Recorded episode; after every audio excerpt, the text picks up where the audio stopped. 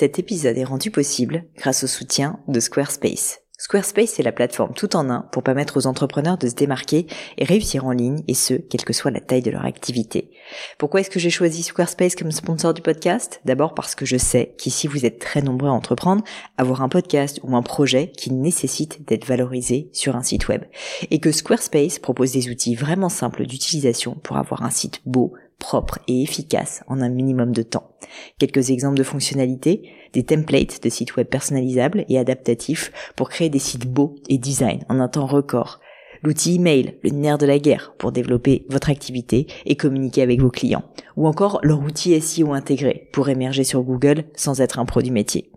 Alors si vous voulez donner à votre business toutes les chances de se développer, je ne peux que vous recommander d'aller sur le site squarespace.com. En plus, Squarespace vous offre moins 10% sur votre première commande de site web ou de domaine avec le code Pauline. N'hésitez pas et rendez-vous sur squarespace.com, code Pauline.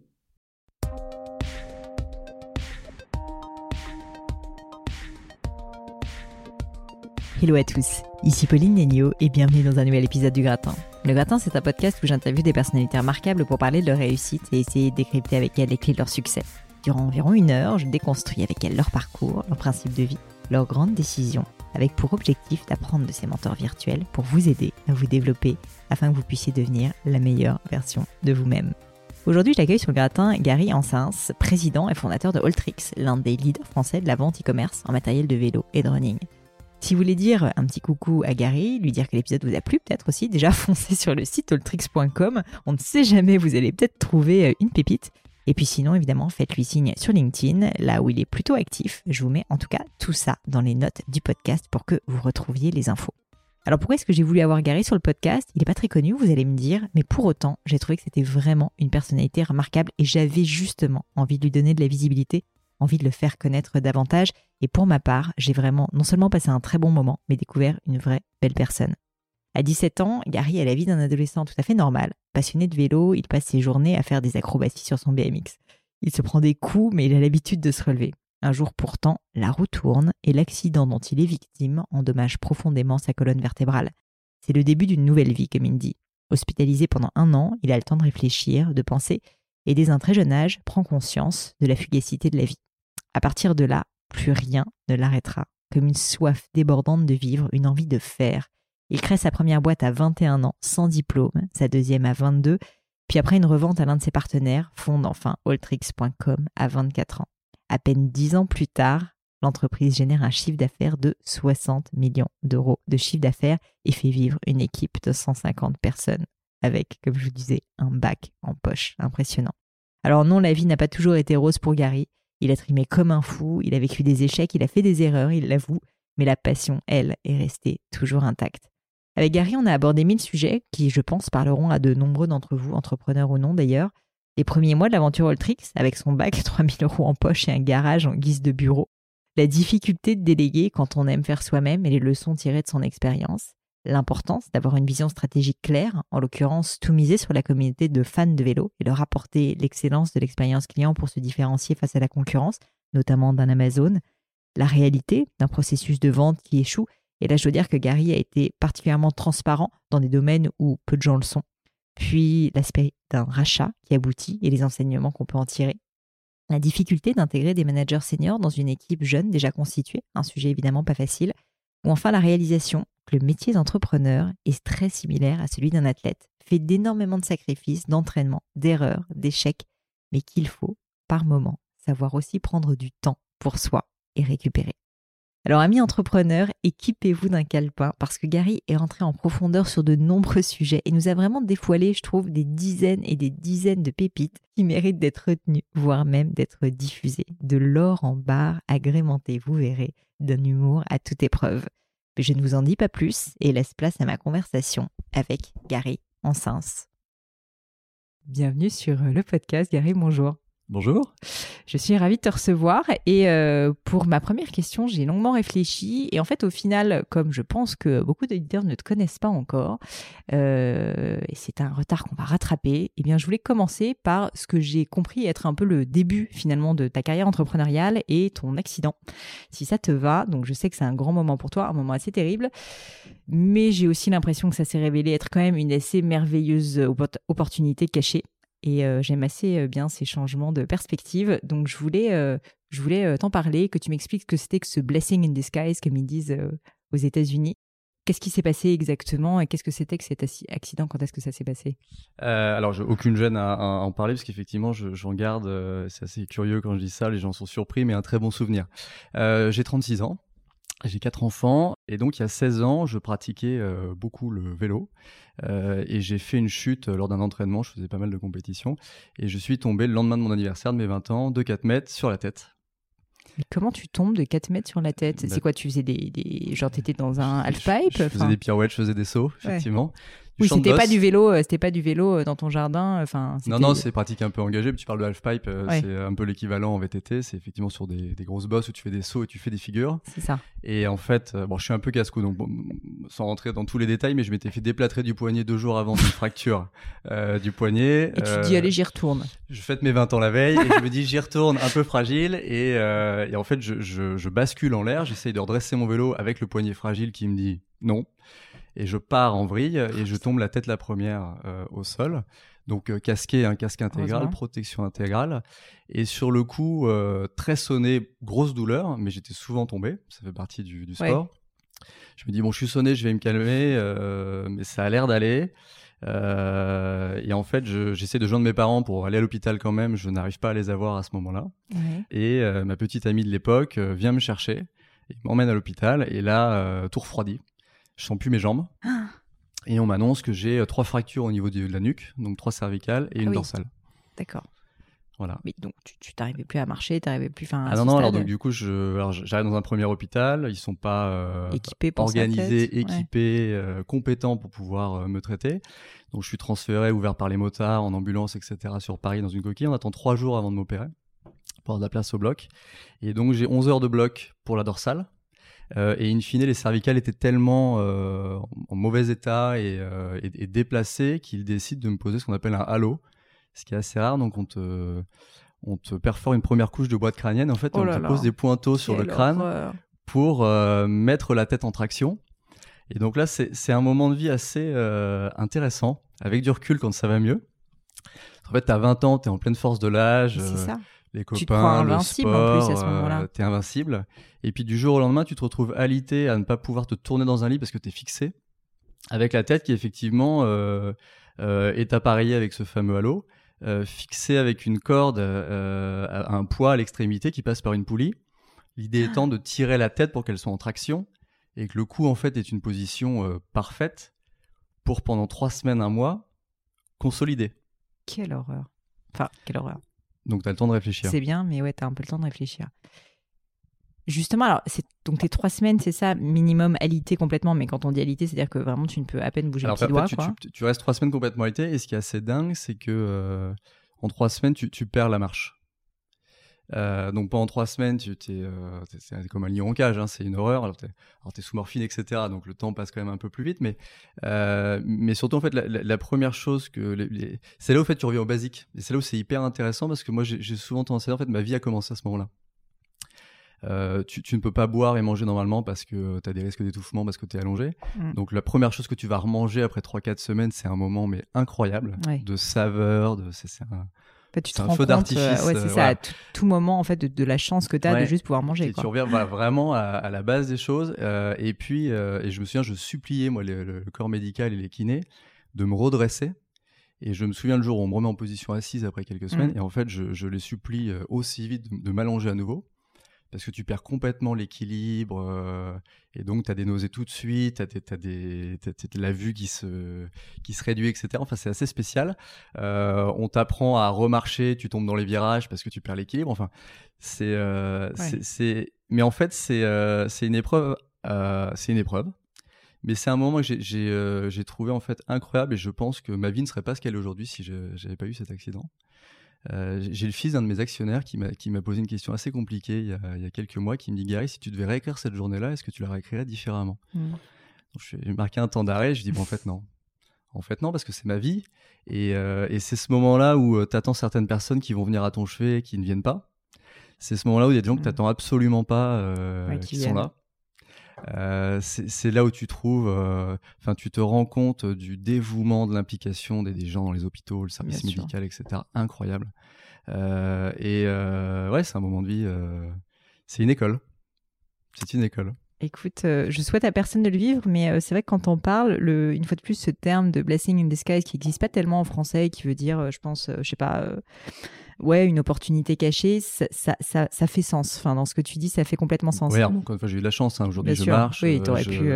finalement, tu as peu de séquelles, c'est ça. J'ai vu voilà, des écorchés qui ont eu beaucoup moins de chance. Bien sûr.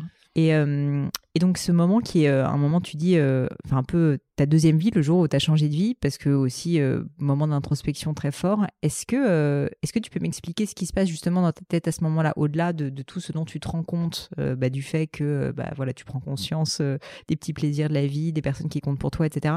Mais euh, si je me trompe pas, j'ai lu en tout cas pour avoir fait mes petites recherches sur toi que ça a été un moment cliquet où euh, bah, tu, si ce n'est tu décides d'être entrepreneur, en tout cas tu commences à voir des opportunités, euh, peut-être un petit peu plus tard quand tu étais ensuite en rééducation. Mais est-ce que tu peux m'expliquer justement toute cette période au, niveau, on va dire, à la fois émotionnel et, et, puis même juste intellectuel Qu'est-ce qui se passe dans ta tête et, et qu'est-ce qui fait que ça va t'amener à ce point d'orgue qui est la prise de décision de créer ta boîte? Alors, écoute, euh, j'ai euh, donc j'étais à la fac moi à ce moment-là, donc je, en, l'occurrence j'étais en, en, STAPS pour faire du management dans le sport, parce que j'aimais déjà beaucoup le, domaine du sport. Donc j'arrête tout, évidemment. Euh, j'ai jamais été euh, très scolaire. Donc bon, j'ai dû quitter le lycée un peu avant la fin de la terminale. J'ai passé mon bac en candidat libre. Je l'ai eu au rattrapage parce que j'ai négocié avec un professeur à l'oral pour avoir un 11 parce que c'est ce qu'il me fallait pour avoir, pour avoir la moyenne. Déjà bon négociateur au moins. bah, je sais pas parce que je l'ai un peu agacé sur le coup, mais j'ai eu un 11. T'as eu ce que tu voulais au moins. j'ai eu un 11 et alors et, et, c'est euh, c'est un peu les histoires de la vie, c'est que je bon, j'étais a priori pas vraiment fait pour avoir un parcours scolaire euh, mm. euh, studieux et classique. Et là, ça, cet accident marque un, un arrêt euh, assez euh, brutal et forcé. Et, euh, et, après quelques mois, donc je, la rééducation, donc tu as beaucoup de temps pour réfléchir. Je découvre l'ordinateur à ce moment-là. Euh, je, je, me souviens que je, un professeur du lycée, en l'occurrence, réunit des élèves qui se cotisent pour m'offrir un PC. Parce que, parce que les journées sont longues à l'hôpital et en centre de rééducation.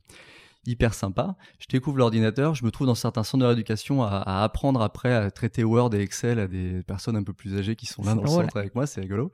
Et puis je sors de là et je, et je me dis, euh, effectivement, je, je suis pas scolaire, euh, je sors d'une grosse épreuve. Euh, il y a des trucs hyper intéressants à faire. Je, je, je suis dans un, euh, une période où euh, j'ai envie de faire des choses, mais j'ai quand même besoin de rester beaucoup chez moi parce que je, je dois être allongé une partie de la oui. J'ai des kinés qui viennent, euh, donc je suis pas forcément toujours hyper présentable. Et là, je me dis, mais en fait, je pourrais bosser de chez moi. Et on est en 2003. Et alors, c'est pas les débuts du e-commerce, mais euh, bon, c'est ouais, quand même. Hein. On est quand même pas très loin. Et, euh, et, et, et, je creuse un peu dans cette direction-là et je me dis en fait c'est génial parce qu'à partir du moment où au téléphone euh, t'as un peu d'aplomb et tu te présentes bien, que ouais. tu sois en charentaise chez toi et en pyjama, personne, personne ne le saura jamais. Ouais. Euh, le seul rendez-vous hyper important, c'est d'être à la levée de la poste à 16h30 au bureau mmh. de poste. Et, et, même si tu vas en charentaise, ils prendront tes colis quand même. Clair. Et donc, je monte un premier site de e-commerce euh, en 2004. D'accord. Et euh, exactement dans ce modèle-là. Donc, je pilote tout depuis. Euh, de chez toi avec tes charentaises, quoi. Exactement. voilà. Bon, en l'occurrence, j'ai pas de charentaise, mais je trouve bon. que ça faisait bien dans le petit Tout à fait. je te visualise très bien. Mais, euh, du coup, euh, bon, alors justement, c'est intéressant parce qu'on. Donc, tu as gagné un prix, on en parlait juste avant de commencer, qui s'appelle La victoire des autodidactes, parce que finalement, tu es autodidacte. Et moi, c'est un sujet qui me passionne parce que je suis assez euh, heureuse de pouvoir montrer qu'on n'est pas obligé d'avoir fait HEC pour faire une carrière absolument incroyable et avoir un très grand succès. Et, euh, et, donc cette période du début m'intéresse particulièrement parce que t'es quand même pas dans une situation facile, physiquement quand même euh, un peu atténué, j'imagine. Et puis euh, et puis pas d'expérience ni dans le web ni dans le monde du business. Enfin, j'ai envie de dire, tu, tu connais pas grand chose. Alors tu connais le monde du vélo, euh, puisque tu en faisais, tu connais certainement d'autres choses, mais je veux dire, c'est pas évident quand même de se dire, euh, il va réussir à créer une boîte, quoi.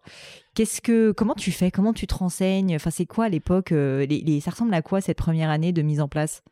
Alors, écoute, je, je pense que j'ai toujours eu une fibre commerciale. Euh, j'ai toujours adoré euh, euh, acheter des trucs en gros, mais même au lycée, et les revendre en, en, épicerie à des copains, etc., pour essayer de financer ce que je, ce que je mmh. m'étais, euh, je, je m'étais acheté pour moi.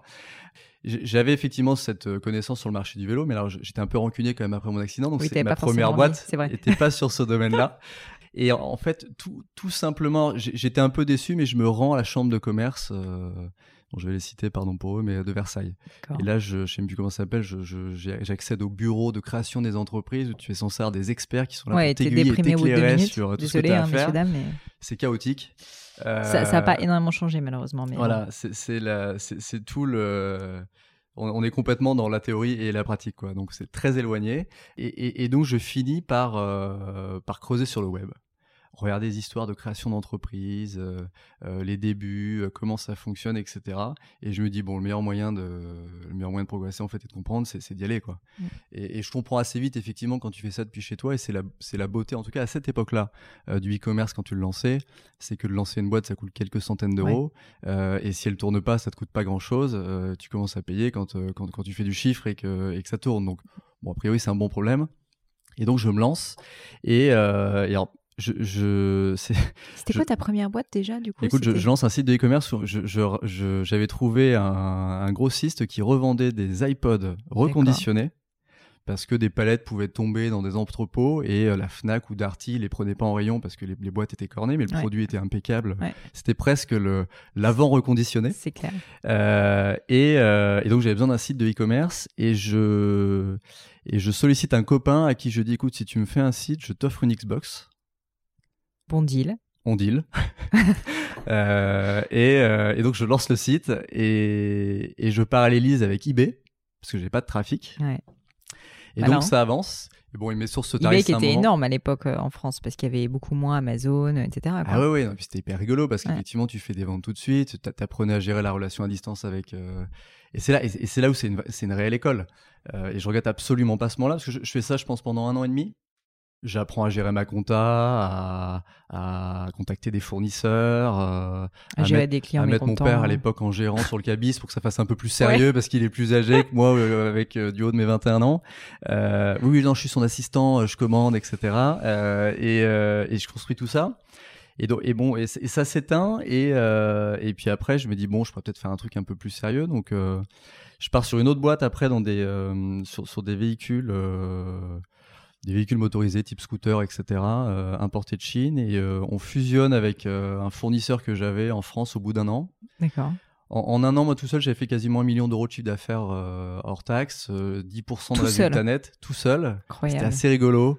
Alors j'avais des copains qui passaient au bureau, il y en avait partout. Enfin, c'était vraiment. C'était en mode débrouille total, quoi. Ouais, mode débrouille total, start-up. T'arrives un coup à 7h du mat, un coup à 9h, tu dors quasiment au bureau, mais c'était, mm. c'était génial. Tu te sens submergé quand même à l'époque parce que je pense que c'est beaucoup d'entrepreneurs qui se lancent. Et toi, ce qui m'intéresse, c'est que justement, tu as eu ces premières expériences où tu étais tout seul, tu le faisais un peu en mode débrouille, tu vois, le, petit entrepreneur, si enfin, sans, sans tu vois, côté négatif, mais voilà. Et maintenant, bon, on va en parler après, mais après, tu as créé quand même une boîte qui a été revendue à Decathlon et qui, euh, qui est plus que solide. Euh, est-ce que euh, voilà, est-ce que est-ce que cette période-là euh, t'en garde justement Donc je, vois, je le sens, en, tout cas une, émotion positive, en tout cas, ça, ça avait l'air d'être assez sympa au final.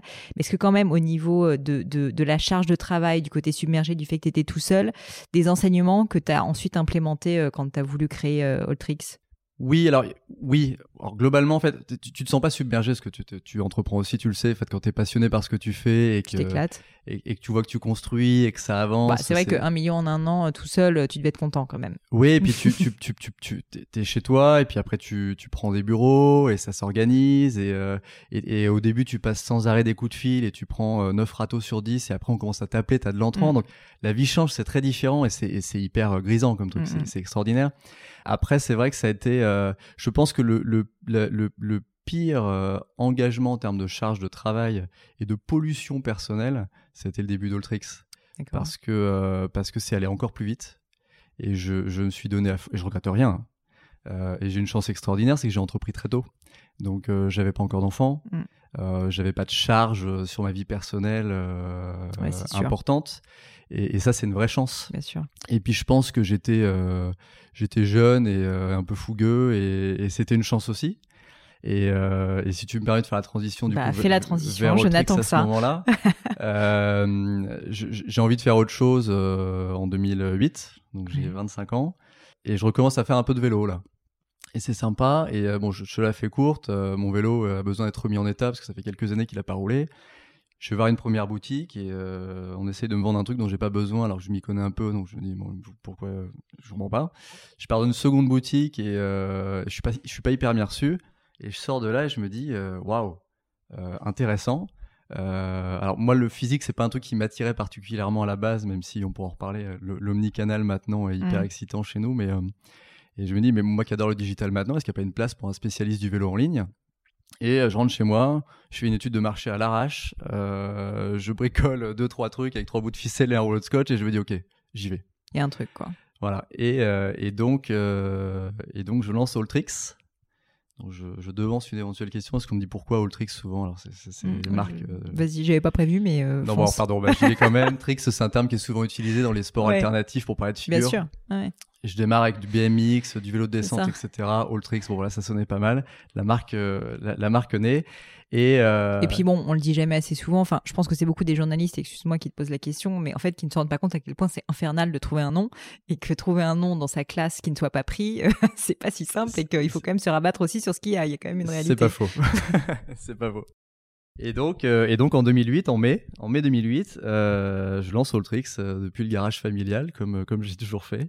Et, et, voilà, je suis toujours aux commandes aujourd'hui, ouais. Tant que CEO de cette belle histoire, de mon point de vue. Donc, on va, on va excuse-moi, revenir un petit peu plus dans le détail quand même de cette histoire. Donc, tu, tu, tu te dis, OK, il y a cette opportunité, et tu me dis, je fais une petite étude de marché à l'arrache. Est-ce qu'on peut s'apesantir un tout petit peu là-dessus, au sens où, une fois de plus, j'aimerais comprendre, surtout que tu m'as dit précédemment que ça a décollé hyper vite. Concrètement, c'est quoi les six premiers mois d'Oltrix? Qu'est-ce que tu fais? Sur quoi tu te concentres? Enfin, c'est quoi les conseils que tu peux donner? Parce que finalement, tu l'as bien fait d'après ce que je vois, euh, à quelqu'un qui se lance tout seul en plus de son garage, sans argent enfin sans trop d'argent si je me trompe pas. 3000 euros. Voilà, donc euh, quand même une somme qui est plus que réduite. Euh, c'est quoi tes grands focus euh, et qu'est-ce que parce que tu avais quand même ces quelques expériences qui t'avaient certainement aidé avant, mais comment tu te lances tout de suite? C'est quoi tes étapes et c'est quoi ton point de d'ancrage? Tu te dis ok, je dois avancer là-dessus. Effectivement, l'étude de marché est assez rapide. Elle se résume à est-ce qu'il y a des concurrents déjà en place? Quelle est la taille de marché? Il faut remettre ça dans le contexte. On est en 2008, donc tu as quand même accès à beaucoup moins de data à l'époque que tu n'en as aujourd'hui que je cherche pas d'excuses, mais effectivement, je pars avec quelques chiffres seulement.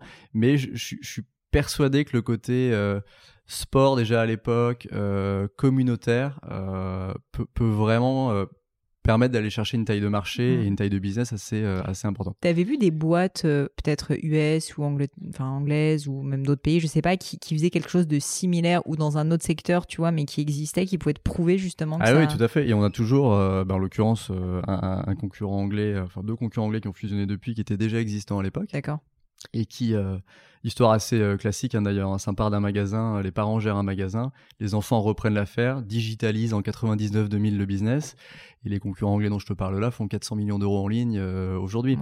Donc j'avais pas tous ces chiffres-là à l'époque, mais, mais, je voyais que ça frétillait, que ça mm. bougeait, et puis tu avais, avais, avais, beaucoup de forums à l'époque où on parlait de ces sites-là, et, et, et, je voyais, je constatais que les consommateurs disaient, bah, le problème c'est qu'en magasin, souvent, soit faute de trésorerie ou de surface, l'offre est assez pauvre alors qu'on est dans un business où il y a une profondeur d'offre, mais qui est euh, monstrueuse.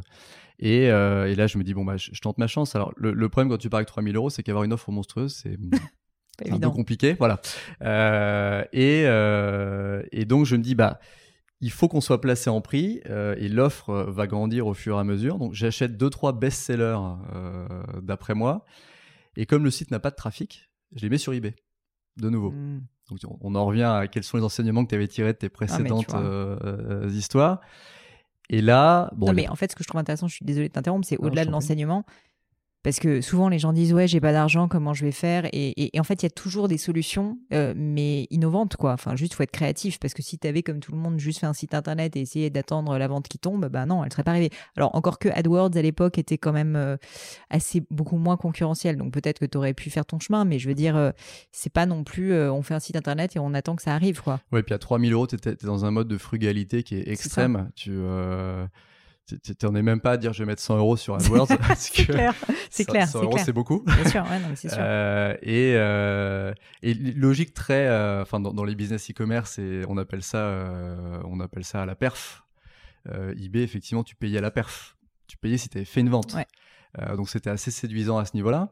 Et euh, bon, il y a prescription maintenant, mais donc je respecte pas vraiment les règles IB à l'époque, celle de dire euh, vous devez complètement, enfin presque anonymiser les colis que vous envoyez et surtout pas rabattre le trafic vers votre propre site si vous en avez un. Oui. Évidemment, tous Faut les être un colis peu pirate hein, quand même. partent avec un flyer à l'intérieur. Ouais. Merci pour votre commande. N'hésitez pas pour la seconde à aller directement sur alltricks.fr. Et en plus de ça, voici un, Tu vois comme quoi le côté bon élève un finalement bon c'était cadeau bien de tu moins l'aies pas. 5%. voilà. Très bien. Et, euh, et en fait, le, le... alors j'ai plus les chiffres précis en tête, ça fait quelques années, mais j'avais identifié que comme était sur un marché communautaire, le bouche à oreille, si tu faisais bien ton job, devait fonctionner. Mm. Donc là, on en revient à l'expérience client. Et euh, je, je commence à faire mes quelques ventes eBay. Je vois que les clients sont très satisfaits de l'expérience qu'ils ont pu avoir avec Alltricks, donc euh, je suis ravi parce que je me démène pour ça. Et ils en parlent sur les forums. Et là, tu vois, donc ça c'est rigolo, tu vois sur ton Analytics les visites de 10 par jour, puis 30, puis 200 qui, euh, qui montent. Donc on a 3 millions de visiteurs maintenant par mois fou, euh, hein. sur, euh, sur. Et, euh, et donc au fur et à mesure, bah, l'offre s'est euh, étoffée, le trafic a rentable à ce moment-là, donc tu achètes parce que c'était du stock, c'est-à-dire que c'est toi qui achetais, t'achetais les produits que tu Et vendais. ouais, parce que l'expérience passait par une livraison obligé. hyper rapide, donc ton, Mm. j'ai, le stock dans le garage. Et euh, alors, ce qui est assez rigolo, c'est que pour, pour, pour nous, c'est vraiment resté un, un- un des fondamentaux de la boîte. Donc, la logistique est quelque chose d'hyper important chez nous. C'est internalisé. On a 17 000 mètres carrés qu'on gère en propre. Euh, on a 60 personnes formidables qui, qui œuvrent au quotidien là-dessus. Avec un cut-off à 18h. Tu passes ta commande avant 18h chez nous, c'est la promesse Alltrix, t'es livré le lendemain à 9h. Ouais, j'ai vu ça, c'est euh, c'est- c'est c'est Amazon like quoi, c'est exceptionnel. Bah oui, parce que si on, enfin, on, on on n'a pas le choix d'être à minima au niveau d'Amazon. Mm. Sinon, tu, tu survis pas. Donc, euh, alors, bon, on a progressé. Donc, ça, on le fait en France. On sait le faire au Portugal, en Italie, en Espagne, en Allemagne, au UK maintenant. Et donc, euh, et donc oui, les produits sont en stock et, euh, et en autofinancement euh, avant d'être rejoint par, euh, par un premier collaborateur qui s'appelle Sébastien et qui est, euh, toujours avec nous. Euh, je fais deux ans tout seul et, et je fais grandir la boîte à 3 millions euh, en autofinancement. Incroyable, franchement, incroyable. Non, je, vois, je pense qu'il y a des, histoires. Non, mais il y en a, hein, il y en a mais, d'autres, mais euh, bon, seul à 3 millions, c'est quand même, euh, c'est quand même assez chapeau. euh, Euh, Et donc, je ne compte pas mes heures, pour revenir à ta question Ouais. de tout à l'heure. Voilà. Donc, c'est du, c'est du 8h, 23h. donc c'est toi concrètement, euh, à l'époque, t'externalises rien, en plus j'imagine pour économiser, donc euh, c'est toi qui envoies les colis, enfin c'est toi qui fais tout quoi. Ah ben je, je, je, Tu fais la je- compta, je les colis, enfin, je le la truc, euh. compta, je fais tout, je fais les fiches produits, je, Mm. je vais sur les comparateurs de l'époque de produits qui, au clic, te faisaient remonter dans les rankings. Donc quand j'étais au téléphone avec des clients sur ma souris, je cliquais. je cliquais en chaîne pour faire remonter les produits parce qu'ils n'arrivaient pas à identifier les IP à l'époque, c'était assez rigolo. Donc tous, je- tous mes produits étaient en tête euh, de, de liste. Non, c'est des histoires incroyables. Pour faire des économies, euh, la, la- la Poste à l'époque te fournissait des, des planches de papier euh, autocollantes Ouais. pour euh, mettre sur les colis pour expédier. Oui. Ce papier-là servait à tout Donc les factures étaient imprimées là-dessus. euh, J'ai encore les liasses, les liasses fiscales. Ce qui fait rigoler euh, KPMG aujourd'hui. Les liasses fiscales de l'époque sont sur du papier autocollant dans les archives d'Ultrix. Et, euh, et la, la Poste, alors merci à la Poste qui nous a beaucoup aidé. On leur a bien rendu depuis, mais nous fournissait aussi des caisses en plastique pour mettre les colis. Et j'en demandais toujours un peu plus. Et in fine, à la fin, je, je gardais des caisses qui me servaient le- comme stockage euh, sur mes linéaires dans les entrepôts. Euh, donc euh, voilà, c'était vraiment la frugalité. Mais enfin, je, suis désolée, euh, chers auditeurs, d'insister dessus, mais, on est quand même dans un monde de levée de fonds, un monde de, beaucoup de financement, etc. Et c'est très bien à pas mal d'égards. Mais, euh, en fait, il y a quand même une réalité, c'est que le travail, visiblement, paye. Et euh, là, en l'occurrence, en fait, il y a il y a quand même une capacité de travail et une, une volonté et une envie, tu vois, de juste faire en sorte que ça marche. Donc en fait, tu, y a, y a- parce que souvent les gens disent oui, mais il faut que je me préserve, il faut que je passe mon temps. Mais en fait, au début, quand tu es entrepreneur et que juste tu as envie que ça marche et que tu es tout seul, mais il y a un moment donné où il faut juste, comme tu dis, que tu cliques 2000 fois sur ton, sur ton bouton pour être en haut du ranking, Ah parce oui, que tu sais que c'est ça qui, qui va faire que tu vas avoir ton business, quoi. Quel est le moment où tu dis, OK, maintenant, il faut que je recrute et il faut que je commence, je sais pas si tu le formules comme ça, mais il faut que je commence à me structurer un petit peu parce que euh, c'est super ce que je fais, mais en fait, euh, il va falloir que j'arrive à me démultiplier. Ce qui est souvent le grand problème des entrepreneurs euh, qui sont bons en exécution. C'est qu'en fait, ils n'aiment pas d'ailleurs déléguer et qu'ils n'aiment pas se démultiplier. Est-ce que ça a été d'ailleurs un problème pour toi? Et, et, du coup, comment est-ce que c'est venu? Tu me parlais de ce premier recrutement. Qu'est-ce que, comment tu as scalé, si j'utilise le terme, mais quel est le, quel est, voilà, quelles sont un peu les étapes que tu as mis en place pour réussir à commencer à croître de manière un petit peu plus structurée Euh, bah, j'ai ce déclic, oui, au bout de 10 18, euh, 24 mois. T'as un, un truc dont tu te rappelles qui a été à l'origine de ce déclic, justement, un burn-out, un moment où t'en as marre, un truc où tu dis non, mais en fait, euh, pff, je, je, je vais pas pouvoir tout faire tout seul? Non, alors, je- non, alors j'ai eu des moments plus durs euh, plus tard, mais pas à ce moment-là. Je, je pense que j'avais tellement d'énergie emmagasinée avec le sport que je faisais avant et que je ne pouvais plus faire, que j'avais un besoin absolu de me défouler et de mettre de l'énergie dans quelque chose. Donc, je, effectivement, tu, tu disais à ce moment-là, tu, tu te donnes à fond, cœur et âme, etc. Alors, pour moi, c'était vital parce que Mm. j'avais arrêté les cours. Mm. Euh, Il fallait quand même que je me trouve un job, donc j'étais en train de construire mon job. Je m'investissais beaucoup. Ça grandit vite et je me dis, bon, ça grandit vite, mais je, je, je suis qu'un homme et euh, les journées ne font que 24 heures. Et euh, si je m'entoure pas d'une, pour qu'on soit plus de force vive à pouvoir faire grandir la boîte, et deux, je ne sais pas tout de compétences, euh, ça va pas fonctionner. Mm. Donc euh, le premier déclic arrive à, à- à ce moment-là et, euh, et après ça s'est fait assez vite parce qu'en fait tu es, dans un tel climat euh, start-up, familial, énergie où tout le monde s'investit que t'es pas on entend souvent que les RH c'est un vrai sujet. Mm. Là t'es dans un c'est- on est dans une bande de- c'est une bande de copains en fait. Et on s'éclate et on prend tous du plaisir et les chiffres doublent d'année en année et on pourra y revenir aussi mais tu, tu vois c'est assez rigolo parce que in fine au bout de je crois que c'est 3 ans ou 4 ans c'est un fonds d'investissement qui nous appelle c'était pas sur la roadmap et c'est Partech Ouais. Partech nous appelle et euh, Ouais. Oui, t'avais pas prévu de lever des fonds, quoi. non j'avais pas prévu de lever des fonds et, euh, et j'avais une vision assez négative de ça par mes, par mes connaissances hein, très clairement et, euh, et bon c'est l'effet un peu inversé c'est qu'on on Bon, sollicite c'est toujours mieux d'être sollicité dans ce genre de Ah, cas, en c'était tout très cas. flatteur ouais. Voilà. Et donc, euh, ouais, donc euh, tu me dis bande de copains. Ça, ça a été dur quand même pour vous à gérer la croissance rapide ou pas? J'insiste un peu dessus parce que je sais que pour beaucoup de gens, c'est un réel problème. Et euh, quand on passe en aussi peu de temps de quasi zéro à. euh, vous faites combien de chiffre d'affaires maintenant? On va pas faire 80 millions cette année Voilà, 80 millions, c'est quand même euh, enfin une croissance plus que rapide. Euh, quels ont été pour toi les grandes, enfin les grands facteurs clés de succès peut-être, euh, tu vois, de, de votre développement et de euh, et justement du, du, du fait que vous ayez réussi à gérer cette croissance en, en gardant en tête en plus que vous avez internalisé la logistique, quoi, ce qui est quand même euh, un gros morceau? Ouais. Les clés de succès, c'est pas évident comme question parce que t'es tellement pris dans ton truc et t'as pas le choix. De toute façon, faut que ça avance et que, et que ça progresse. Je, je pense que ça a été, ça a été tou- toujours se dire euh, que, euh, que euh, c'était des bons problèmes. Même quand t'es acculé par la fatigue, et, euh, et- mais, mais tu peux pas te plaindre quand le business tourne. Donc, sûr. je disais une bande de copains parce qu'en fait, on, on est tous devenus copains et j'ai recruté aussi beaucoup de copains. J'ai recruté Jocelyn qui était mon surveillant au bac. J'ai recruté quelques années plus tard Stéphane, notre DAF, Ouais. qui est un centralien. Un soir, on buvait du, du, du punch en servant du punch à la soirée d'un copain qui a une école de musique où on faisait le bar. D'accord. Et à qui je dis, mais Accenture, en fait, tu t'ennuies, enfin, viens Donc, dans euh, une vraie start-up. Et il pose une semaine de congé, une semaine plus tard, pour venir faire un stage Ah, génial. euh, gracieux chez Alltrix et, et il en repart pas. Ouais. Et, euh, et tu vois, c'est tout ça. Donc en fait, t'as tellement d'énergie et de positivité que tu, tu sens pas trop la douleur euh, à ce stade-là. Euh, après, pour revenir sur ce que tu disais, effectivement, c'était pour nous crucial d'internaliser la logistique. Et je pense que c'est ce qui a été le plus compliqué à gérer parce que c'est euh, un, un business de, de surface de capacité, de, de scalabilité. Mm. Euh, en 11 ans, je crois qu'on a déménagé 12 fois. Euh, et les premières années, on déménageait 3 fois par an. Quel enfer. Euh, Sa- sa- Sachant que c'est un projet en soi, quoi. Un déménagement, quand t'as en plus Non, à gérer ta boîte, c'est monstrueux. on déménageait la nuit. On... Quelle horreur. Alors euh, évidemment, à l'époque, les règles de sécurité, tout ça, Ouais. c'était assez euh, olé olé, c'était très start-up, mais on s'est éclaté. Enfin, j'ai des collaborateurs qui, euh, qui, qui, étaient là au début et puis qui sont partis sur d'autres projets depuis. Et quand on se revoit, on, on reparle de ces souvenirs-là, c'est extraordinaire.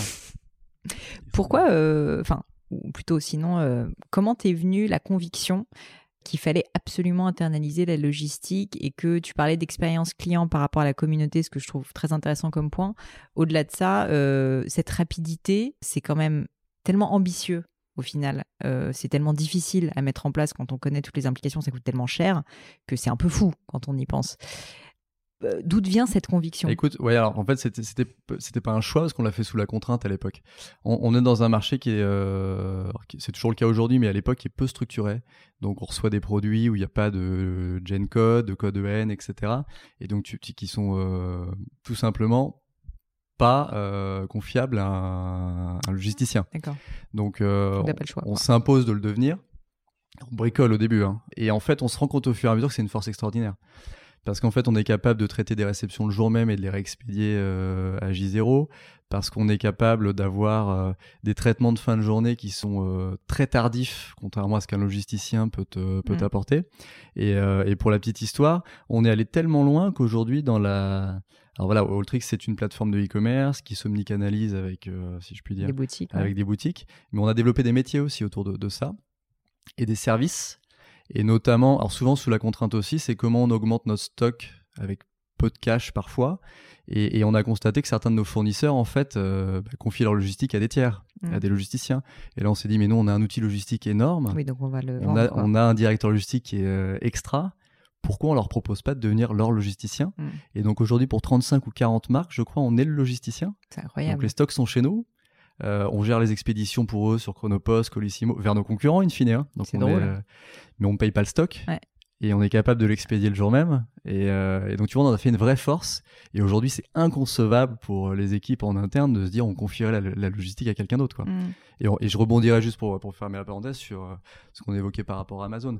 Parce que euh, parce qu'à un moment, si tu le gères pas toi-même, tu es incapable d'aller aussi loin en termes de, de promesses.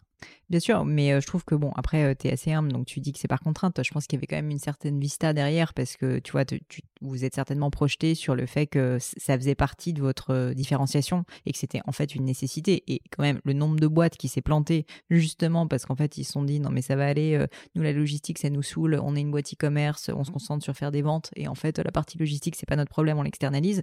Enfin, honnêtement, elles sont légion. Euh, c'est assez rare au final euh, d'avoir fait ça. Il y, a, il y a quelques boîtes qui l'ont fait, d'ailleurs, en général, qui marchent plutôt bien mais c'est quand même euh, un sacré pari quoi. Oui, j'ai oui, entendu mille fois qu'on était des fous hein, Mm. euh, à ce niveau-là. Mais euh, oui, je- on l'a fait sous la contrainte. Et la deuxième contrainte qu'on avait, c'est qu'on est sur un marché qui est euh, euh, où, où tu as des disparités en termes de produits qui sont assez euh, importants. Qu'est-ce que tu veux dire? Euh, bah, tu, tout simplement, quand tu, on, on a, euh, Tu vends une euh, roue, on a, pas de- la même on a de chose. tout que- petits produits qui sont de la visserie euh, pour le vélo, par exemple, jusqu'à un vélo dans son ensemble. Ouais. Et donc, en termes de contenant, de Ouais, gabarit, de volume, Quel enfer. tu as, des, euh, t'as des écarts très, très différents, tu as des besoins logistiques qui sont tout aussi différents, des capacités qui sont différentes. Et donc, c'est, c'est, confier ça à un logisticien, ça, ça- ça coûte une fortune aussi. Euh, parfois, un logisticien sait gérer du petit ou du moyen gabarit et pas du gros, donc il faut gérer ça avec deux logisticiens. C'est- C'était l'enfer. C'était l'enfer. Donc, euh, mais moi, je, je regrette absolument pas. Et honnêtement, enfin, je, je pense qu'il y a des, il y a des, il y a des business aujourd'hui qui ont des gabarits euh, très standardisés. Un vendeur de chaussures en ligne. Bah, même moi, enfin, en joaillerie, si tu veux, c'est euh, ça a un avantage quand même, c'est que c'est assez compact quoi. Ouais, voilà, non, mais on, on est complètement d'accord. Et tu, je, je reviens, tu, tu vends des chaussures. Je trouve ça hyper logique de confier ça à un logisticien. Mais nous, on peut pas. Très clair.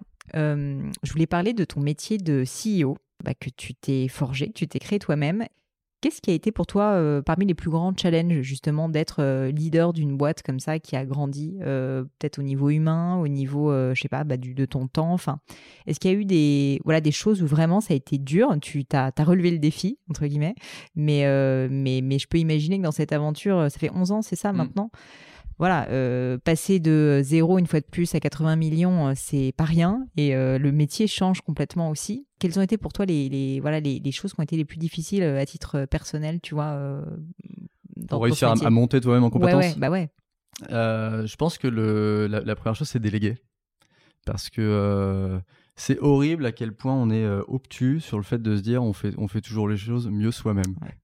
Et, euh, et, et c'est très dur d'accepter en fait de se dire on, on peut les faire de manière différente, mais c'est pas c'est pas moins bien. Mm. Et puis c'est surtout qu'à un moment tu peux pas tout faire. Donc le fait d'essayer de tout faire, ça c'est moins bien parce que parce que tu n'y arrives pas. Donc déléguer ça n'a pas été facile.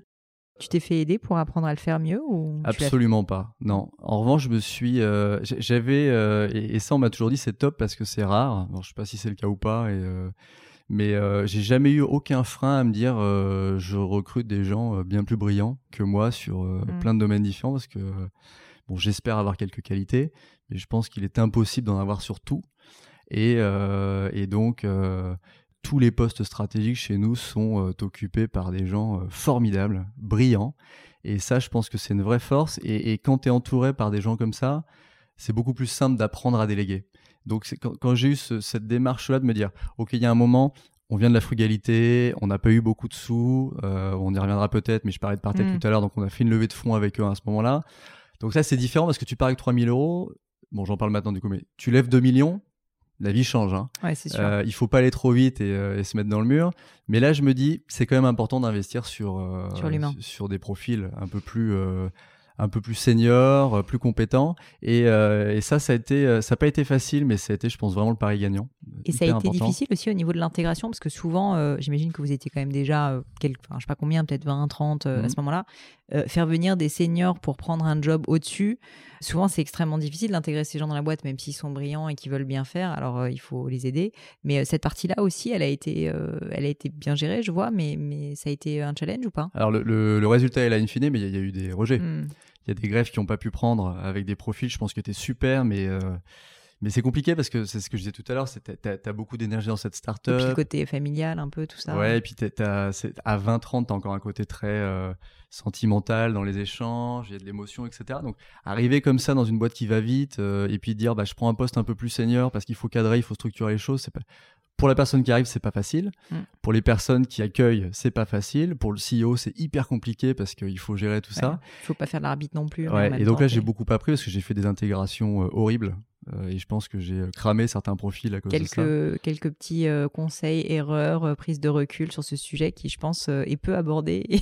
non, et mais... à mon avis, il y a beaucoup de gens qui galèrent. En fait, moi, je, je, je suis quelqu'un qui marche beaucoup au feeling. Et, et, donc, à l'époque, je me disais, ben, on en revient à la délégation, en fait, je pense en partie. Il y a un profil, je me dis, le mec est extra ou elle est extra et ça va matcher, c'est sûr. Et euh, bon, bon je, je, je, suis pas, je suis pas dans la tête de tous nos collaborateurs et euh, fort de cette évidence, j'engage le truc, etc. pour moi. Et euh, la greffe prend pas. Et, euh, et, je pense que le premier enseignement, c'est que sur des profils un peu stratégiques comme ça, euh, surtout que c'est quelque chose qui est hyper euh, génétique chez nous, c'est le collaboratif. Il faut faire des recrutements collaboratifs.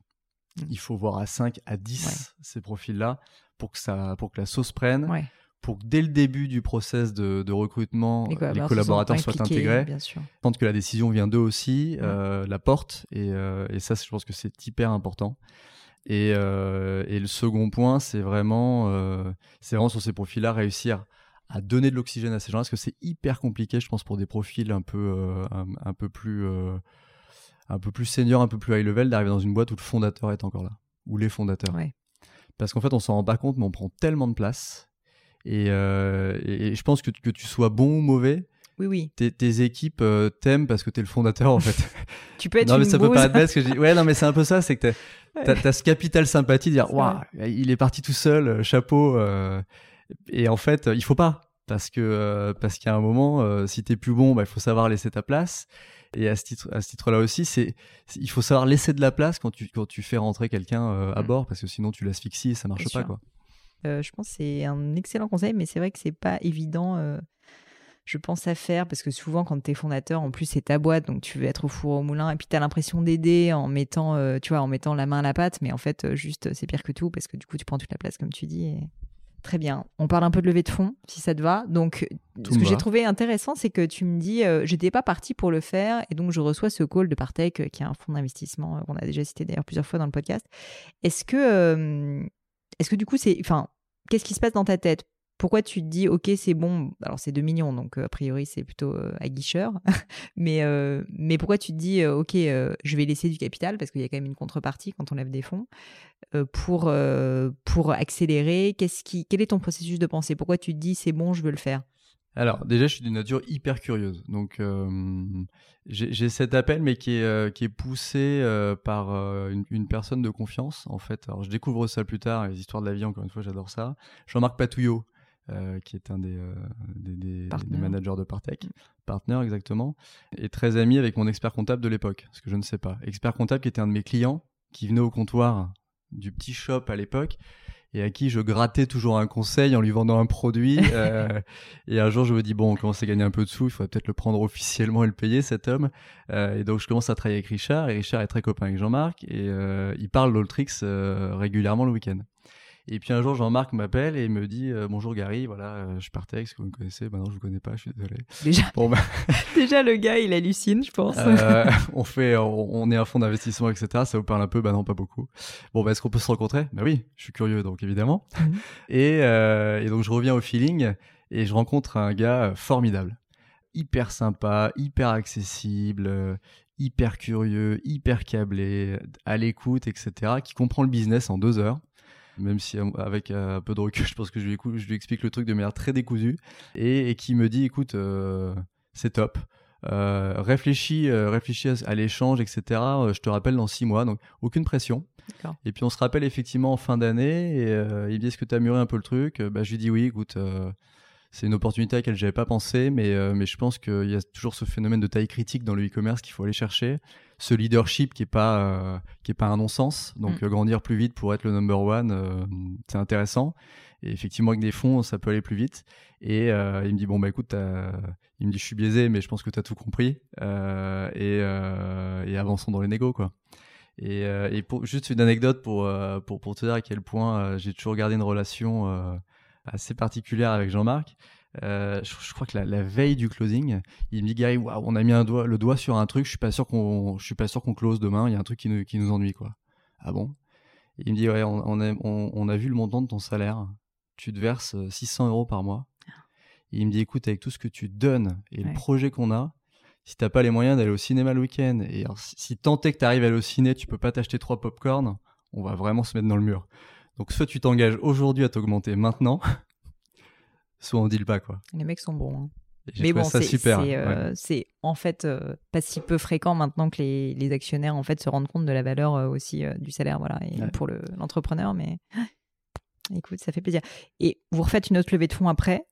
Et on fera en, tour, en, tout trois tours de table. Donc effectivement, on relève deux ou trois ans, je pense, après parce que euh, bah, parce qu'effectivement on a on, a découvert que la machine tenait quand on mettait un peu plus d'essence à l'intérieur et qu'elle roulait beaucoup plus vite. Donc euh, bon bah, on en remet. Euh, alors c'est alors on est on est j'en parle sans gêne parce que je pense que c'est c'est important aussi pour comprendre l'entrepreneuriat et par peur de ces choses-là. Mais donc boîte rentable les trois premières années, on lève. On tu commence. ne le devient plus évidemment. On le devient plus parce qu'en fait on bah, c'est le jeu. Hein. Ouais, ouais, mais alors, quand on entend souvent euh, on brûle l'argent, etc. Non, parce que cet argent est pas mal investi, mais euh, il est investi euh, lourdement à certains endroits parce qu'on sait qu'on peut accélérer très fort. Et effectivement, je sais plus, en, je crois qu'en 5 ans, on passe de, on passe de 3 millions à 40 on recrute. Je pense, honnêtement, c'est, je dirais pas que c'est impossible, mais c'est quasi impossible d'être rentable avec une croissance comme ça, je pense. Enfin, c'est... Non, et pourtant, là, oui, effectivement. Et, alors, je, ne sais pas s'il faut être, s'il faut être fier pardon, de, de, ça, mais le, le, le, les pertes sont pas si violentes non plus. Mmh. Quoi. Elles sont contenues. Mais ce qui est super, c'est quand tu regardes le niveau des pertes et l'accélération en face, il n'y a, pas de débat. Il faut, faut continuer à perdre de l'argent. Et à un moment donné, quand même, vous vous dites donc il faut que la boîte devienne rentable ce qui est souvent le cas quand on amorce en plus une sortie. alors oui, alors et avant ça en fait, il y a peut-être 4 ans maintenant, on se rend compte que le marché euh, tourne euh, parce qu'on échange avec nos fonds, parce que euh, parce que c'est hyper sympa ça aussi comme pour s'oxygéner un peu, c'est que les fonds nous consultent souvent sur des dossiers pour dire bah tiens, écoute, on a vu ça, qu'est-ce que tu en penses, etc. Et on se rend compte que les valos qui étaient à bloc sur la croissance et le CA sont en train de virer vers les bidas euh, violemment et qu'il faut vite. Bah aussi parce que quand tu passes à un moment donné un certain seuil, tu es peut-être moins sur du VC mais plus sur du growth ou un truc comme ça. Complètement. Et puis parce que, euh, puis parce qu'à un moment, euh, quelqu'un s'est levé dans une salle et a dit mais en fait, il y a plein de sites de e-commerce partout, mais qui, mm. qui gagne de l'argent là-dedans mm. Et tout le monde s'est regardé et a dit ah, ouais, pas grand monde. et donc ça vaut quoi? Et c'est vrai que tu as quelques pépites qui sont sorties du lot en disant bah nous on y arrive et, et donc là ça a été ça a été la sanction. Je pense que ça a été la sanction vraiment pour le e-commerce. Et, du jour au lendemain, en fait, Le, marché a dit, OK, bah maintenant, un e-commerce qui est pérenne, c'est quelqu'un qui s'est démontré qu'il est capable d'être euh, rentable. Et donc, gros changement de mindset quand même. Hein, euh, ça, c'est arrivé en quelle année pour vous? Je, pense que c'est autour de l'année, c'est 2015 à peu, à peu près. Ouais, donc c'est assez récent. En tout cas, c'est le moment où nous, on le constate. D'accord. c'est peut-être plus, euh, plus ancien. Et donc là, tu, et donc là, on décide de lancer des marques propres pour euh, augmenter nos marges. On n'était pas du tout, euh, on était hyper lean hein, déjà, on faisait hyper gaffe euh, au coût, etc. dans une logique de cost killing, d'efficience. Mm-hmm. et, on, on l'était déjà pas mal, je pense, de manière, c'est assez intrinsèque, mais on, on devient hyper data driven. Et on se rend compte qu'on est assis sur une, mine, d'or, sur d'informations, mais surtout d'amour de, la marque de la part de nos clients à travers le repeat business qu'on a. 75%. parce qu'en fait, vous avez des personnes qui sont des. C'est comme tu disais, c'est une communauté réellement. En fait, on en revient à ce que tu disais tout à l'heure. Oui, c'est, le... c'est la communauté, c'est le bouche à oreille. C'est... Et en fait, tu, euh, on est sur des domaines de passion. Donc, euh, bon, j'ai rien contre les gens qui vendent des, micro-ondes. Tu as moins de forums sur les micro-ondes et de, d'événements sur waouh, qui est le plus Encore beau. que Thermomix. Euh. ouais, c'est vrai. Un zéro. mais, mais, mais le vélo, la course à pied sur lequel on est, euh, as du... Et puis en plus de ça, tu as, plein de profils différents. Tu as des challengers, tu as des amoureux du matériel, tu as des gens qui, aiment ça parce qu'ils pratiquent en groupe. Donc c'est hyper euh, riche euh, dans, les, dans, les appétences autour de ça. Et, et nous, il faut savoir que 75% de notre business est généré au quotidien par des clients qui reviennent. C'est génial. Donc on a quand même un repeat business très fort. En e-commerce, c'est tellement, enfin, je veux dire, c'est juste le Graal, quoi, absolu. C'est le Graal absolu. Et alors en 2015, on se dit, waouh, parce qu'on ne pouvait pas être partout. On était à bloc sur la logistique, on était à bloc sur euh, augmenter l'offre, euh, faire en sorte que le site e-commerce soit plus fluide, plus ergonomique, etc. Bon, les, les enjeux qu'on a tous. Et, et, là, on, on, met le doigt dans l'engrenage le, dans de la data et euh, à, commencer à, mettre en place sur le site des A/B testing, récupérer des KPI sur les taux de conversion, sur les taux de clics, sur les temps passés, et on améliore les perfs euh, de manière hyper importante. Et en fait, on, on redevient rentable il y a trois ans, avec une rentabilité qui ne cesse de progresser. Euh, en travaillant là-dessus, donc comme, comme quoi c'est possible, mmh. Euh, et on est très fiers de ça. Et euh, effectivement, la vie change parce que là, tu, alors tu deviens euh, euh, bah, autofinançable. C'est ça, tu es un peu plus à l'aise dans ta maison, quoi. Tu es un peu plus à l'aise dans ta maison. tu peux payer ton loyer. les équipes, moi, tout le monde est hyper fier de ce qu'on fait parce que c'est vrai que c'est d'autant plus valorisant par rapport au travail au quotidien. Et puis la vie change par rapport bah, aux sollicitations que tu peux avoir des fonds ou, ou d'industriels. C'est sûr. Juste pour revenir sur le point data-driven qui est hyper intéressant, euh, en général, tu es quand même obligé d'atteindre un certain seuil de, volume, euh, notamment, tu me parlais de 3 millions de visites sur le site ou de visiteurs sur le site euh, par mois, donc euh, vous avez un certain volume qui le permet. et vous avez attendu, je pense aussi peut-être à cause de ça. Mais du coup, vous montez une équipe spécifiquement, parce qu'en plus, ce que je trouve intéressant, c'est que c'est des métiers qui sont très transverses en général. ça peut être autant marketing, puis après, ça, ça finalement, ça, se, voilà, ça va se déverser un peu partout. Comment vous mettez ça en place, juste sur ce point spécifiquement euh, Je t'avoue qui m'intéresse à titre perso. Alors, au tout début, donc nous, tout notre euh, socle IT est maison. Euh, donc on, commence à bricoler dans le back office, à remonter différentes statistiques, des basiques. Hein. Alors ça ça c'est plus vieux qu'à 4 ans, c'est les montants de paniers, les, volumes de commandes par jour, les taux de transfo des paniers, taux de transfo des pages, etc. Et puis Stéphane, donc notre CFO qui est un geek par ailleurs, se lance dans le, la modélisation et la structuration d'une BI chez nous il y a 4 ans, je pense. Donc Business Intelligence, pardon. Euh, on utilise Power BI en l'occurrence. Euh, et, euh, et, là, on commence à remonter différents dashboards. il y a 3 ans, on recrute un data scientist et on, fait le, on décide de le mettre en fait au service de tous les métiers. Donc c'est pas oui c'est évident parce que le marketing en a besoin. Non c'est oui le marketing en a besoin, mais la log en a besoin, ah euh, le service client en a besoin, la compta en a besoin. Euh, et donc aujourd'hui on a je sais pas combien de centaines de reporting qui sont générés automatiquement tous les jours. Ça c'est génial. Et qui sont consultés. C'est surtout ça. Et donc en fait, euh, aussi bien sur du contrôle facture pour voir quels sont les, les retards qu'on peut avoir sur les volumes de factures à gérer, que la volumétrie qu'on fait sur tel coloris, dans telle région, sur telle tranche horaire, mmh, mmh, mmh. Euh, sur la partie e-commerce, on est capable d'analyser tout ça. Et ce qui est euh, hyper sympa, c'est que euh, toutes les équipes ont une appétence immédiate pour la data, parce que je pense que c'est hyper, c'est hyper excitant. Tu, tu, travailles au quotidien, et c'est ce qui est génial dans le e-commerce, c'est qu'à n'importe quel moment, tu appuies sur un bouton, dans la minute, dans l'heure, dans la journée, tu as tous les chiffres, de, le résultat de ce que tu as produit les jours ou les semaines avant donc c'est canon. Donc on l'a, euh, on l'a structuré comme ça. Après le, voilà. Si j'ai juste un conseil à donner, et alors bon, c'est un peu euh, malvenu quand euh, je dis j'ai, on a plus de, des centaines de rapports, mais faut pas en avoir trop mm. pour bien les suivre. Mais après, quand tu commences à les découper par équipe, c'est pas tant que ça parce que les équipes en ont 5-10 euh, chacune et, euh, et, ça vit bien. Et, euh, Non, mais tu as raison de le souligner parce que je pense qu'il y, y, a souvent un peu une course à la data et le problème, c'est qu'après, il y a personne qui l'analyse. quoi. C'est un peu le souci parfois. Tu sais, as ces agences qui te proposent un truc, c'est super, et puis ensuite, bon, il n'y a plus personne dans la boutique pour, pour en faire quelque chose. Pour parler maintenant de, pas la fin de l'aventure parce qu'elle continue, mais euh, de la nouvelle étape de l'aventure qui est euh, la vente à Decathlon, si tu acceptes qu'on en parle, euh, qui est hyper récente en plus. Tu début septembre. Donc déjà un grand bravo. Après 11 ans, ça doit, faire, ça doit faire bizarre. Est-ce que tu peux m'expliquer un peu le process? Parce que là aussi, je pense qu'il y a beaucoup, beaucoup de personnes qui se posent des questions, qui créent une boîte en se disant un jour je veux la vendre ou euh, qu'ils la vendent sans même l'avoir forcément anticipé. Mais je trouve que c'est souvent très, très secret, tu vois, très peu transparent. Et euh, je me doute que tu, ne peux pas tout dire. Mais, euh, mais si tu peux un peu nous expliquer comment ça se passe, est-ce que tu crées un process? Est-ce que, au contraire, c'est des, des démarches entrantes? Un peu, voilà, le, tu vois, la trame de comment ça s'est passé comme expérience pour toi. Oui. Alors, je vais commencer par la conclusion en fait euh, de ce que je vais dire, c'est que ça se passe euh, toujours au moment où tu t'y attends euh, absolument pas et où tu l'as absolument pas provoqué. pourquoi je dis ça? Parce que nous, on est sur un marché qui consolide depuis quelques années. Donc, on a des acteurs qui se rapprochent, qui fusionnent, qui en rachètent d'autres, et on a vu, on a vu un paysage concurrentiel. On avait des dizaines de compétiteurs il y a quelques années, qui se réduit maintenant à une dizaine de compétiteurs, qui sont mmh. tous devenus bien plus gros. Et donc, il y a trois ou quatre ans, on se dit bon, il faut pas qu'on reste euh, sur la touche, euh, euh, faut qu'on participe à ça aussi. Lançons un process en dual track. Donc, bon, un dual track, c'est euh, par définition deux pistes. Donc la première, c'est une levée de fonds parce qu'on a un besoin à ce moment-là de façon d'accompagner encore la croissance.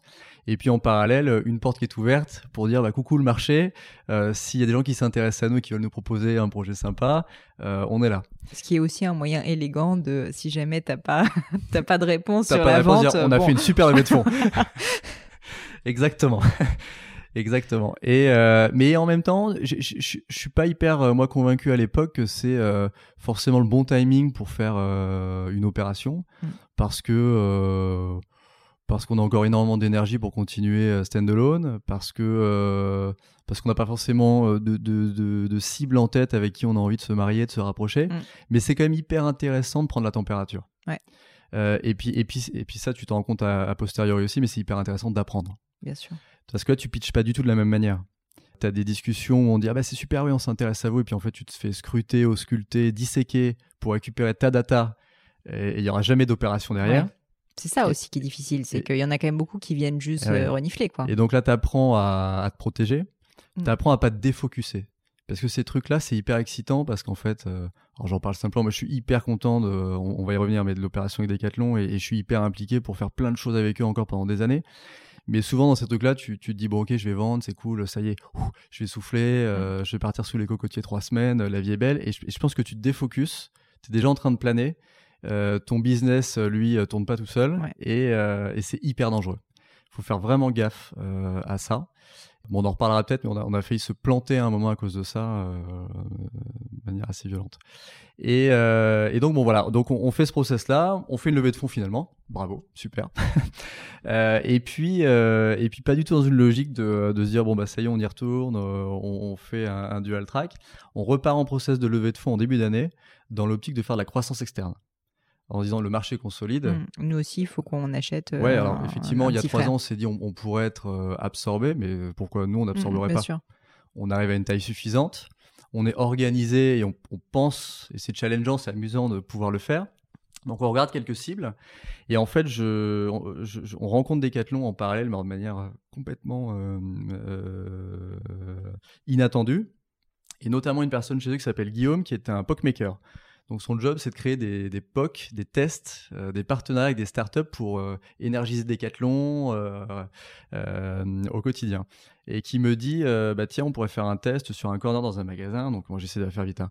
On fait ce test dans le corner, ça marche bien. Et histoire de la vie, encore une fois, au moment où on lance le truc, il me dit, écoute, il y, y, a un de nos DG qui est là demain. tiens, rencontre-le. qui, qui veut te rencontrer. Est-ce que tu es dispo? Oui, évidemment. euh, et donc je rencontre euh, Franck, euh, mec incroyable aussi, 30 euh, ans de boîte chez Decathlon, hyper modeste, mais qui a fait 100 000 trucs chez eux, incroyable, vraiment une super rencontre, et qui m'explique qu'il faisait du M&A chez Decathlon il y a quelques années, mais que Decathlon n'en fait plus. Ah, mince. Dommage. J'envoie ma bouteille à la mer quand même parce que c'est mon job, donc je dis écoute, on amorce un process là de levée de fonds. Euh, Decathlon est une boîte formidable. Si on pouvait vous avoir à nos côtés, euh, je trouverais ça hmm. extraordinaire. Bon, la bouteille tombe dans l'eau. pas de, pas de réponse précise à ce moment-là. Et puis en fait, euh, Franck me rappelle quelques semaines plus tard, il me dit Gary, ton nous dans ton process, en fait ça m'intéresse, est-ce qu'on peut regarder les docs? Évidemment, je lui dis bah, on est à un moment où tu peux complètement rentrer dans le process, Franck, tu arrives pile dans le bon timing. La vérité, c'est que j'avais reçu des offres de fonds ouais. qu'il fallait que je confirme dans les 48 heures, ah. sinon on les perdait. Merde. Euh, et, euh, et, donc j'appelle, j'appelle notre conseil euh, qui, qui, nous accompagne sur ce process-là à ce moment-là, qui me dit mais Gary, je t'adore, mais euh, t'es fou. t'es taré là. Euh, c'est hyper risqué. Decathlon est une super boîte, mais c'est un grand groupe. Les grands groupes euh, mettent beaucoup de temps à se décider. On, va se mettre dans le mur et tu vas perdre les offres que tu as des fonds et on va se retrouver euh, sans rien. Et je, il me dit ça à 21h un soir. Il me dit écoute, dors là-dessus. Viens déjeuner avec moi si tu veux demain midi, t'es dispo et on en reparle. Et, on se retrouve le lendemain midi. Il me dit Bon, alors, ben, je lui dis Écoute, euh, t'as eu raison, euh, j'ai réfléchi, j'ai bien dormi et, je suis convaincu que c'est ça qu'il faut faire. Je veux qu'on avance avec Decathlon dans les discussions.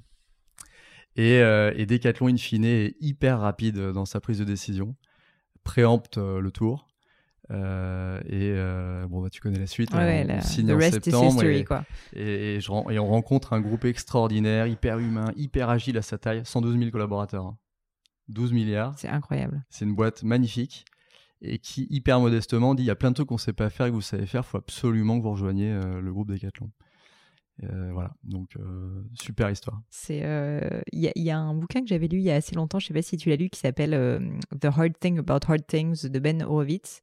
Et en fait, il a une, phrase assez marrante. Il explique que la, la, vente en fait d'une boîte, c'est un peu comme dans Moby Dick. En gros, il y a une espèce de baleine qui est au loin et tu la vois passer, tu sais qu'elle est là et en fait, tu sais que tu l'aimes bien et que tu as envie de la choper.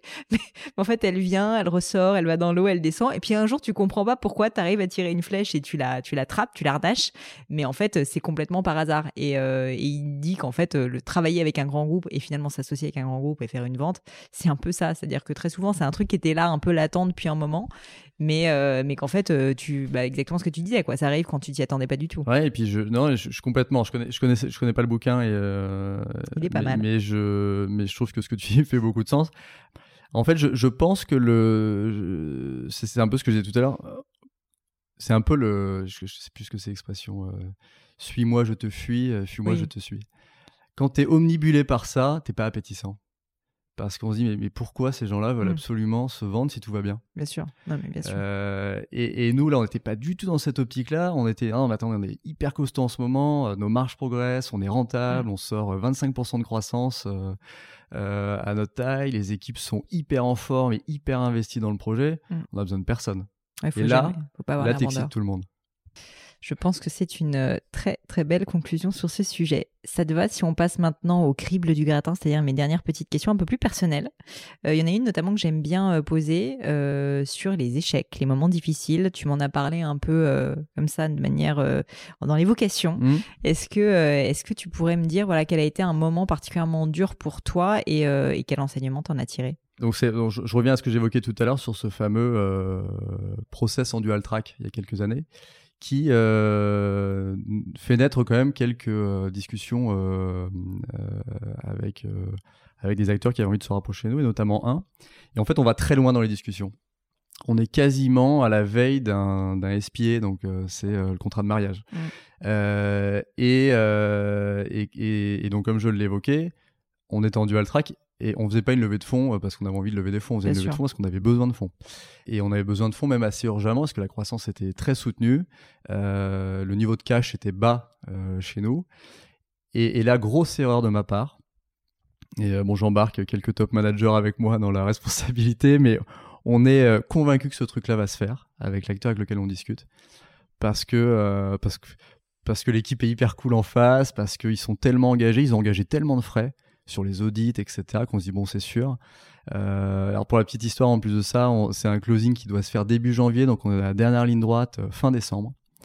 Et je crois que le 26 ou le 27 décembre, on tombe pas d'accord sur un point, et tout crache. Euh, L'enfer. Voilà. Et, et, blackout du jour au lendemain. On s'appelle plus, terminé. Et, euh, et là, je...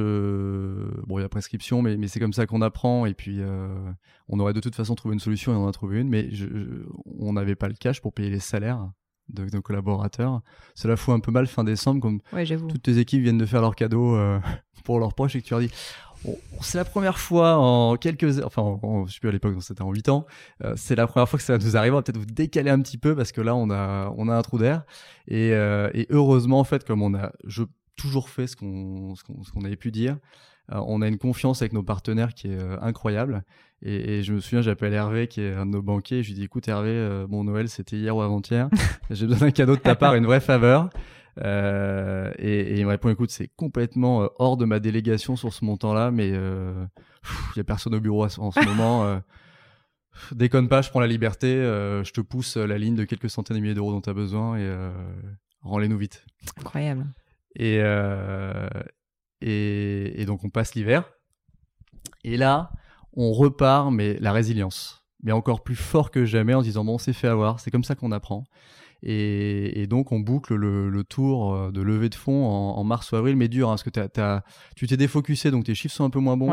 tu as eu des problèmes de cash, tu pas le moral, tu t'es dit. Euh, et puis euh, les fonds sont pas idiots. Hein, quand tu as quelques centaines de milliers d'euros ah sur ton compte en banque, ils en profitent aussi. Je me suis loupé sur mm. le, choix que j'ai fait. T'es pas fier, quoi. Hein. Mm.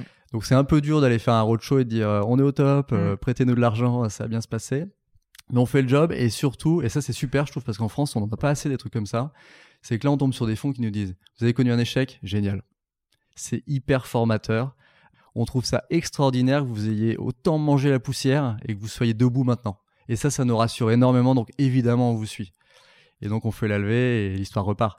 Mais voilà, donc ça, c'était un échec qui s'est transformé in fine en quelque chose de, positif. Et toi, à titre personnel, il y a eu un moment où tu as eu peur que la boîte euh, ferme à ce moment-là ou quand même pas? Quand euh, tu peux pas payer les salaires de, de tes 100 collaborateurs là? Non, parce que euh, parce qu'on pouvait pas payer les salaires parce qu'on avait euh, parce qu'on il y a toujours des procédures de sauvegarde et tout ça en tout cas, mais ouais, non et puis on n'était pas là parce qu'en fait quand tu euh, il y a des boîtes bien plus grandes, mais, mais quand tu quand arrives sur des chiffres d'affaires de 50, 60 millions, le, montant de salaire mensuel, c'est in fine pas grand chose par rapport à ce que tu arrives à rentrer au quotidien ou dans la semaine, etc. Donc en fait, il faut faire les bons arbitrages pour remettre l'argent au bon endroit. Mm. Mais ça revient à se dire, il faut peut-être couper le marketing pendant 15 jours, euh, des choses comme ça. Mais donc non, on n'était pas... Euh, mais ça tenait quand même un, gros, euh, un gros rappel sur une connerie comme ça. Amplifier, ça peut effectivement ouais, au tapis. Puis si tu tires pas la solenne d'alarme vite... Mm. Exactement. Très puis, Enfin, de, toi à moi, si c'était aussi catastrophique, la BNP en l'occurrence nous aurait pas prêté. Ouais.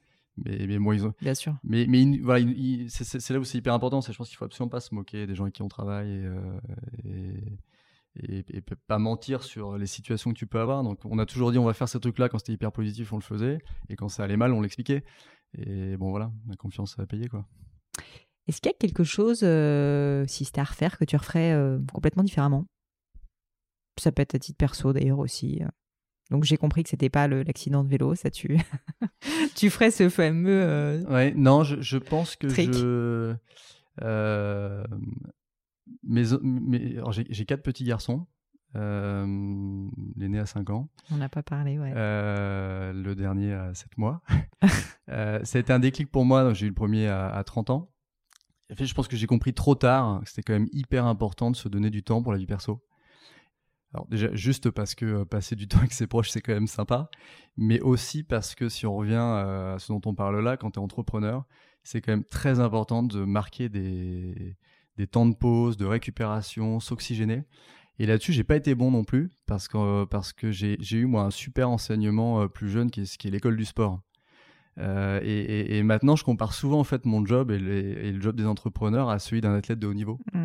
euh, qui a des objectifs, euh, qui donne beaucoup pour les atteindre, qui parfois les atteint pas et doit se relever pour repartir. Mais un athlète de haut niveau aussi, s'il euh, n'y a pas de phase de récupération, euh, c'est ce qu'on dit dans le sport, il se crame. C'est vrai il a tellement donné à un moment que le corps peut plus suivre. Tu vois, tu parlais de burn-out tout à l'heure. Et l'entrepreneuriat, c'est exactement la même chose. Et je pense que, voilà, donc je l'ai compris maintenant et j'essaie de me donner plus de temps. Mais si je devais refaire un truc, bon, c'est un peu, c'est fait maintenant, mais je, si je devais donner un conseil, c'est quand on entreprend, oui, il faut se donner à fond dans sa boîte, mais il faut pas oublier que la récupération, ça fait partie du job. Mm, mm.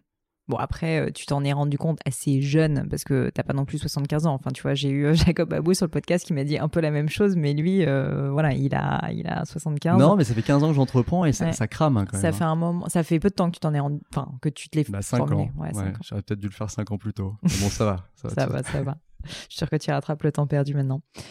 Une maxime ou des mots de sagesse euh, que tu aimerais nous partager si tu en as qui te viennent à l'esprit?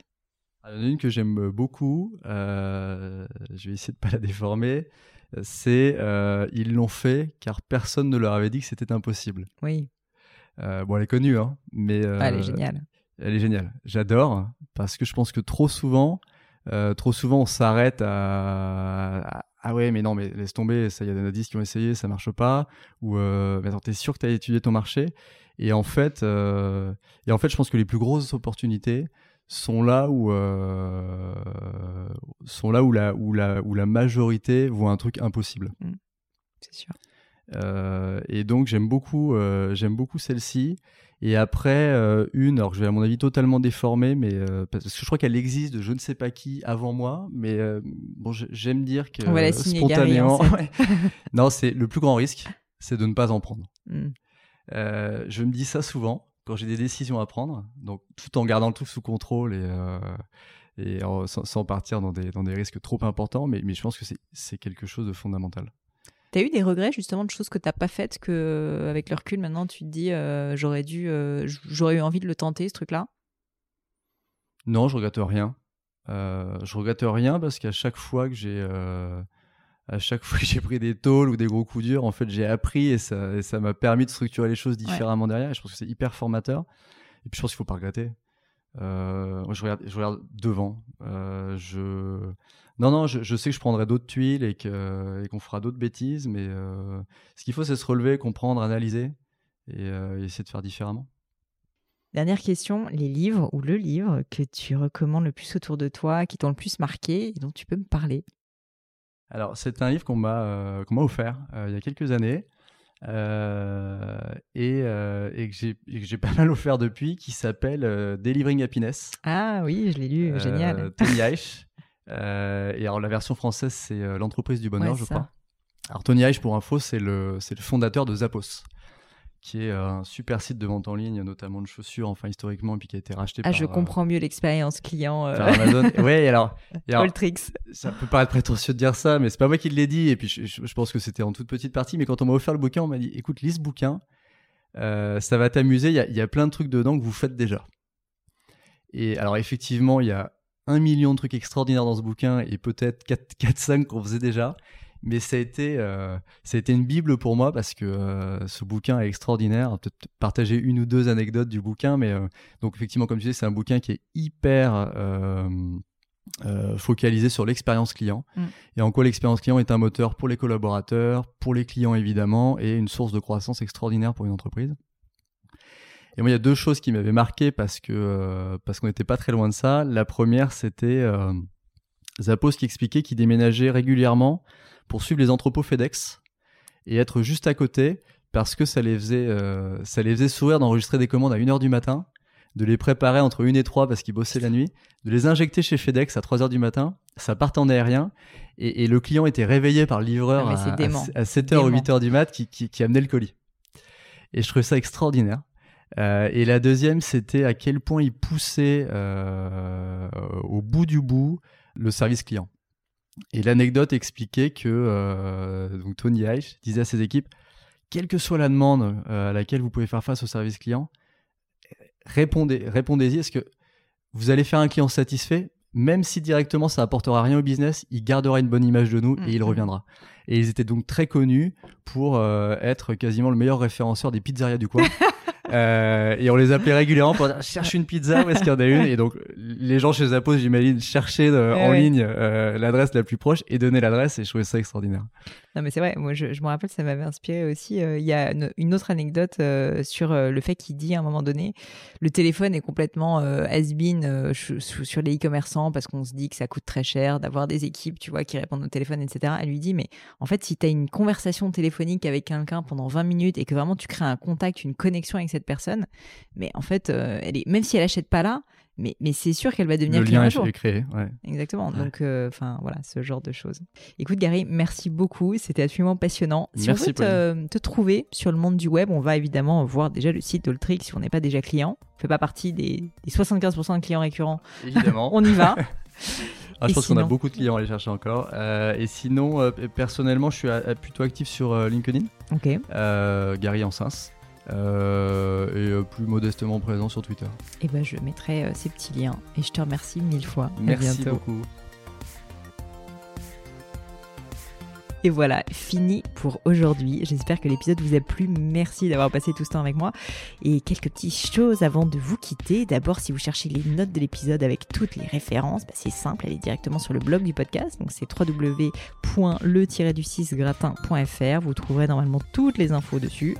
Aussi, si vous souhaitez me contacter pour me poser d'autres questions, que je mettrai d'ailleurs peut-être un jour sur le podcast, ou me proposer de nouveaux invités, ou juste me faire un feedback, me proposer un livre, peu importe à la rigueur, et bien surtout n'hésitez pas à le faire. J'aime bien répondre j'essaye d'être assez active sur les réseaux sociaux et en particulier sur LinkedIn et sur Instagram qui sont mes deux réseaux sociaux de prédilection.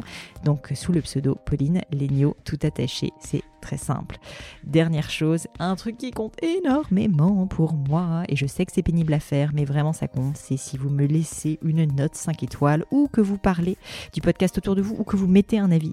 Et la note 5 étoiles, c'est en particulier sur Apple Podcast, sur iTunes. Pourquoi? Bah, Parce que c'est là qu'il y a le plus d'écoute, et avoir des notes, en fait, permet de donner plus de visibilité au podcast. Donc vraiment, vraiment, n'hésitez pas. Et si on est si nombreux aujourd'hui à écouter le gratin, euh, à faire partie de cette communauté, bah, c'est grâce à vous et justement à toutes ces personnes c'est plus de 3000, 4000 personnes qui ont à chaque fois pris le temps de mettre des notes. Donc ça m'aide beaucoup et merci à eux. Comme à chaque fois, vraiment un grand, grand merci de m'avoir écouté jusqu'ici. J'espère que l'épisode vous a plu et je vous dis à très bientôt.